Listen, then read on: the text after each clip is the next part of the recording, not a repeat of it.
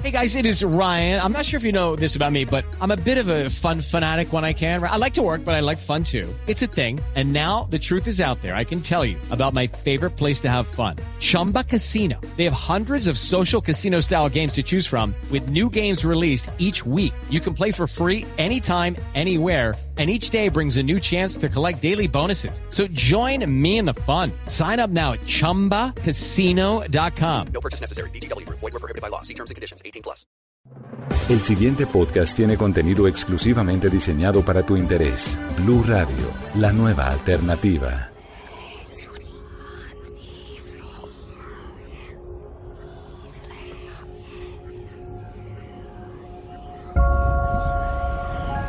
Hey, check it out. We're here. Welcome to Key House. I could never get your father to talk about his life here. Hola a todos, bienvenidos a una emisión más especial de la Caja de los Cómics, el espacio de Blue Radio para toda esta maravilla, para el mundo geek, para las series, para los cómics, para el manga, para los videojuegos. Y hoy estamos haciendo una versión muy especial porque llegamos hasta la ciudad de Santiago de Chile para hablar con los creadores de una serie nueva que va a estrenar Netflix en el 7 de febrero.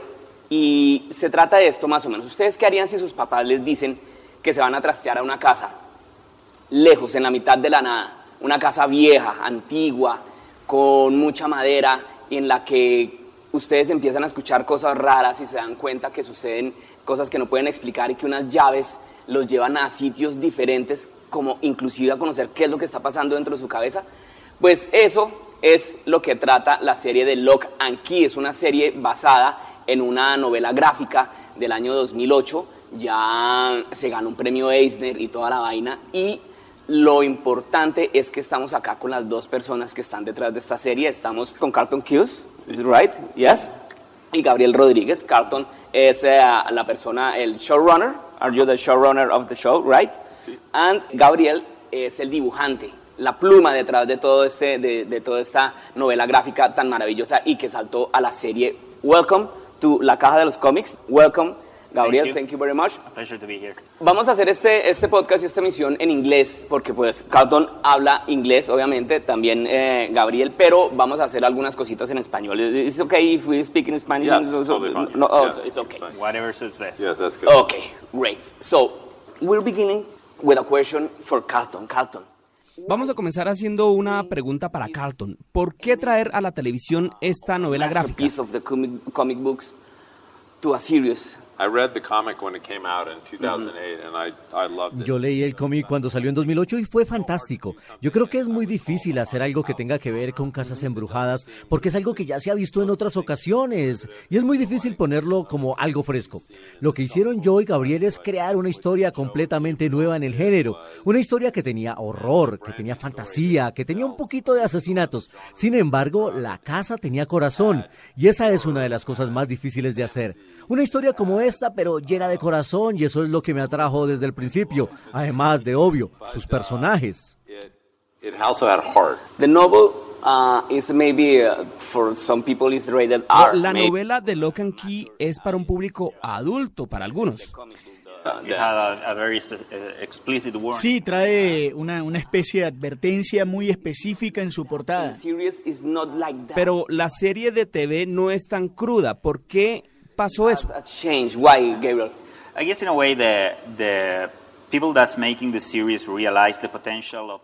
Yo creo que la gente que, estaba haciendo la serie se dio cuenta del potencial que tenía para todas las audiencias.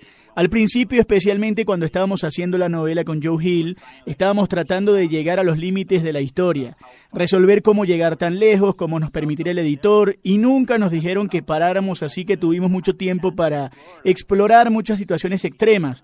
Pero entre más lo desarrollábamos, más le dábamos dirección hacia otras direcciones, y fuimos pasando del horror a la fantasía y tal vez esa es la base de cómo comienza la serie de televisión. Una manera diferente que completa la novela gráfica y que es una movida muy inteligente. Darse cuenta de cómo hacer que esta historia llegara a mucho más televidentes.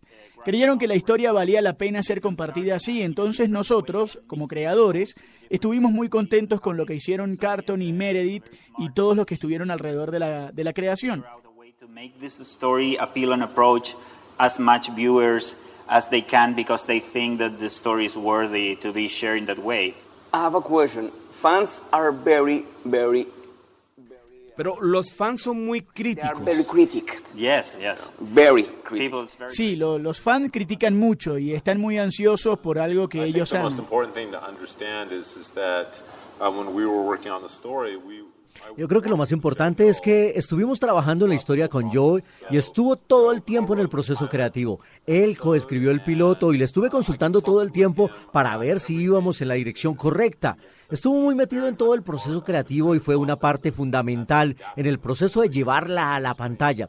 Entonces yo creo que no puede haber mucho espacio para la crítica cuando el propio creador del cómic estuvo tan inmerso y espero que eso haga sentir mejor a la gente. to change the adaptation. I hope that will make people feel good about it. Yeah, and I, and I understand this anxiety coming from fans that are in love with the story and the Y yo entiendo que esta ansiedad viene desde los fans que están enamorados de la historia y la fuente original del material. Pero Joe y yo estuvimos abiertos a hacer cualquier cambio que fuera necesario para ser contada en un campo nuevo, en un medio nuevo. Además, se puede explorar parte de la historia que nosotros no pudimos explorar en los cómics. Y para nosotros eso realmente es muy emocionante. Yo, yo creo que otro beneficio de tener una adaptación cuando tienes a tanta gente talentosa a cargo de esto es que ellos puedan hacer cosas nuevas y frescas, que lo puedan sorprender a cualquiera, inclusive para los que ya leyeron la serie. Yo la verdad estoy muy agradecido de que ellos hayan tomado este riesgo de hacer cosas nuevas, eh, basados en esta obra, para sorprender y agarrar a la gente que jamás había escuchado del cómic y a las personas que ya lo leyeron, que lo saben de memoria, pero que quieren ver la serie. Creo que es la mejor manera en la que puedes arrancar un nuevo creative proyecto. endeavor. The novel is a La novela es una historia de horror. At times it is, yeah, mostly it is, and it was Sí, eh, en momentos. Pero también estuvimos jugando con distintos géneros eh, la mayoría del tiempo. Joe y yo somos conscientes de que estuvimos jugando con muchos géneros al mismo tiempo. Es terror, especialmente el primer libro, que es la entrada a la historia, al igual que el último. Es muy chocante al inicio, pero luego eh, se torna para toda la familia. Inclusive hemos eh, detenido homenajes a Calvin and Hobbes y, y para nosotros es un libro que exploró todas las posibilidades. to make sense in the way in which we were telling the story. So for us, Lock and Key was like basically like a box of new possibilities to explore. and the series it's more like a, a, um, a, a, I don't know maybe a Pero la serie es más como una serie adolescente. More of a fantasy teenage than horror, I, I don't know if it's just for teenagers, though. Yeah. I mean, I think it's meant to be for a broad audience. It's Yeah. to me like uh, watching a Star Wars movie or a No sé si sea una serie para adolescentes, yo creo que es para toda la audiencia, es como Star Wars o Harry Potter o Piratas del Caribe, que se pueden disfrutar siendo adulto o un adolescente. 39 and I really love it. Okay. Yo tengo 39 años y me encantó. That's the thing. We have like like core characters that cover like Bueno, es que ahí está el asunto. Ahí hay personajes claves que cubren diferentes aspectos de edades, de problemas, de lo que tienen que enfrentar. Está, por ejemplo, el pequeño niño Body que tiene que enfrentar la ausencia de su padre y sus hermanos adolescentes que tienen problemas como, como todo joven que está construyendo su personalidad. Y también está la historia de Nina, la mamá que está intentando reconstruir una familia eh, después del asesinato de su compañero de vida. Entonces, vas a tener un punto de vista de la historia desde diferentes edades, diferentes problemas, y todos ellos tratando de unirse para, para superarlos. Point of view from different ages, different problems, different approach, and all of them trying to get along through this together. What is the hardest part or the hard Bueno, ¿y cuál es la parte más difícil de adaptar un cómic a la pantalla? to the screen? I think the hardest thing here was to take some of the visual images and translate them into television language. Creo que lo más difícil es tomar las imágenes de la página y traducirlas al lenguaje televisivo. La idea de Gabriel con la llave en la cabeza era mostrar la cabeza de alguien abierta con sus pensamientos adentro como una maqueta. Entonces eso no era algo televisivo, era algo más médico. Necesitábamos algo que fuera más representativo. Entonces creamos esos ambientes que podían mostrar cómo sería una cabeza por dentro, dependiendo del personaje. Eso fue lo primero que pensé cuando quise hacer la habitación para demostrar eso. Was it was something that became very focused on in terms of how are we, how are we going to pull this off? How are we going to make this work? We were talking earlier about the house. The house is another character. Bueno, y hablábamos más temprano de que la casa es un personaje. ¿La casa de verdad existe físicamente? With the Lucky Land slots, you can get lucky just about anywhere. This is your captain speaking. Uh, we've got clear runway and the weather's fine, but we're just going to circle up here a while and uh, get lucky.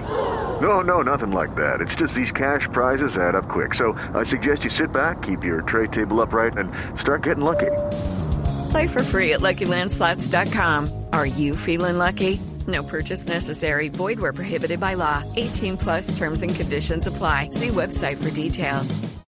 It already uh, existed? Or... No, no, no, no. The, it existed in Gabriel's mind. That became the model for the. No, la casa existe en la mente de Gabriel. Nosotros tuvimos que crear una especial para el show en Canadá. Buscamos muchas casas, pero no pudimos encontrar una que se adaptara a lo que necesitábamos para el K-House. Entonces hicimos una gran inversión, pero valió la pena. Construimos la parte de afuera y también la parte frontal, que tomó mucho tiempo. Pero el artista primordial en la construcción de esta casa fue Gabriel. Uh, about an hour outside of Toronto in this beautiful piece of land, and then we built the interior on a soundstage, and tremendous amount of time and effort went into it. But it was really the the, the primary artist was was Gabriel. I mean, his Mhm. drawings and his, the way he conceived the house became the foundation for everything that we did. But well, if you build the, the house, Ok, y entonces si la casa existe, ¿por qué no la arriendan? ¿Por qué no la rentan? no, why not? Well, the problem is, is that you could, yes, you could live on the soundstage. No sería posible porque si las personas entran, lo único que van a ver es nieve. and you gotta have a, a huge disclaimer explaining if you find Y, y además eh, tienes que tener un gran letrero diciendo, cuidado, si encuentra alguna llave dentro de la casa no la use o las consecuencias podrían ser muy, muy extrañas.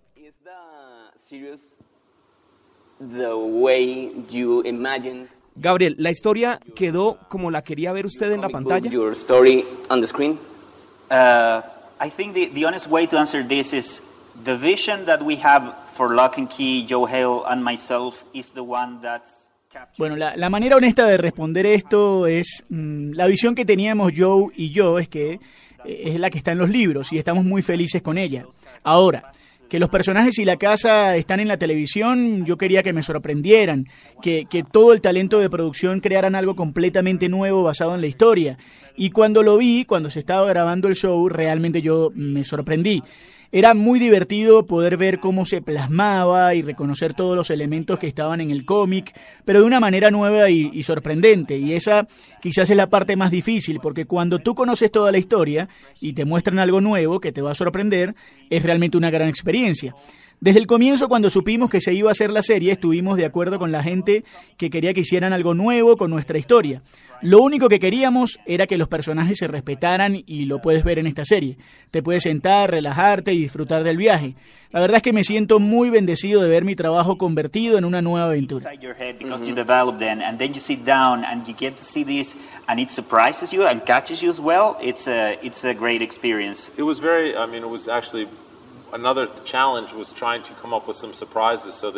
Otro de los retos fue tratar de sorprender a la gente que ya había visto o leído el cómic y que sabía qué iba a pasar y buscar que no hubiera spoilers por parte de la gente que ya vio, que ya leyó el cómic. Hay un montón de cosas que pasan en la serie que no suceden en el libro. La gente que lo leyó también va a estar sorprendida.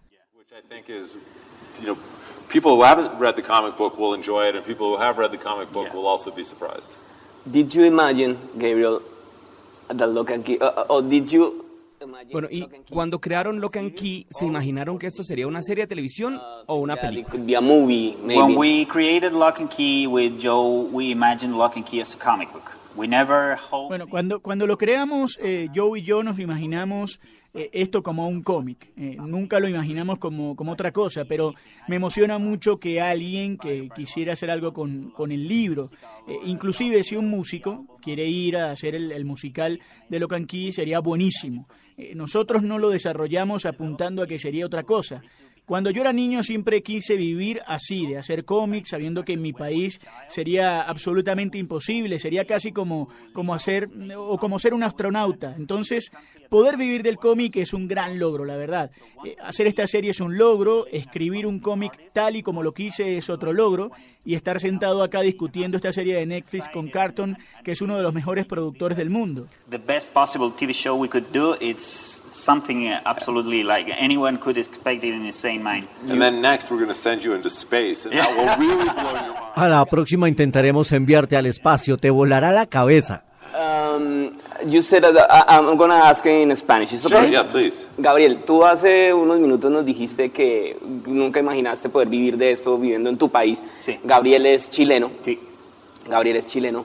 ¿Tú cómo ves en este momento am, la movida del cómic, de la novela gráfica, no solo en Chile, sino en América Latina? Recordemos que Condorito es chileno. Sí. Y todos crecimos con Condorito. Creo que Exacto. muchos aprendimos a leer con Condorito. Sí, totalmente. Eh, yo lo que veo es que afortunadamente desde el momento en que yo empecé a trabajar en los cómics, el año 2001-2002, se produjo un- una irrupción tecnológica de Internet que me permitió establecer redes de contacto entre personas creativas de todas partes del mundo y abrió el espacio de trabajo a creativos de partes distantes para trabajar en industrias que seguimos, llamamos, y lugares creativos que siempre quisimos, eh, estuvieron por fin, por primera vez accesibles. Entonces actualmente es un tema de talento y sobre todo de perseverancia y trabajo, el poder cumplir estas metas que hace 25 años no eran posibles de soñar, ahora son una realidad. Eh, en ese sentido a mí me pone muy contento ver que cada año hay más artistas chilenos, escritores chilenos, que se ponen en contacto con editores o con autores de otras partes del mundo y arman proyectos y crean cosas nuevas y los publican en internet o los publican en revistas o los presentan para propuestas de series de televisión, etcétera. Creo que estamos en un momento muy crucial para el desarrollo de la creatividad. Eh, estamos en un momento en que todos podemos reconocer en el trabajo de los demás el talento cuando está ahí y el esfuerzo cuando está ahí. Así que si bien es un medio increíblemente competitivo y en que el trabajo es muy duro, porque el volumen de trabajo que hay detrás de hacer un comic book, por ejemplo, es enorme, eh, el, que, el hecho de que la persistencia, el trabajo y el talento sean el límite con el que hay que chocar y no las circunstancias, hace que sea muy excitante y muy desafiante y una oportunidad muy linda para las nuevas generaciones de creativos. Ya para terminar, porque me están asomando ahí que ya queda un minuto solamente, cuéntales en español a las personas que están escuchando esto y a las personas que están viendo esto, de qué se trata Locan Key y por qué tienen que verlo en Netflix. Key se trata de una familia, la familia Locke, que después de sufrir la pérdida traumática de su padre, tienen que descubrir de qué forma van a reconstruir su vida a la vez que son eh, reciben como herencia familiar una casona en la que ellas descubren que hay una serie de llaves mágicas. Y esas llaves mágicas, en vez de solucionarles problemas, los van a enfrentar a sus propios problemas y los van a obligar a luchar contra sus límites, contra sus debilidades y sus temores. De alguna forma, Lock and Key es en un contexto de horror y fantasía la historia del amor de una familia que trata de reconstruirse. Y ese gancho es algo que todos podemos entender, que todos hemos sufrido de alguna forma y que creo que todos van a poder disfrutar en cualquier parte del mundo y en cualquier idioma y ser partícipes de esta historia. Yo los invito a que entren a Key House, que conozcan a los Locke, que los hagan parte de su familia y que disfruten de sus aventuras porque todos vamos a aprender algo y sobre todo todos nos vamos a entretener, disfrutar, horrorizar y alegrar mucho a lo largo de la historia. Buenísimo. Gabriel Carlton, thank you very much. Gracias, Gabriel. Muchísimas gracias a Netflix también por la invitación. No es más, hasta acá esta emisión especial desde Santiago de Chile de la Caja de los Cómics. No se les olvide escuchar también las, las otras propuestas de podcast que hay acá en Blue Radio. Nos hablamos en una próxima. Larga vida, prosperidad y que la fuerza los acompañe.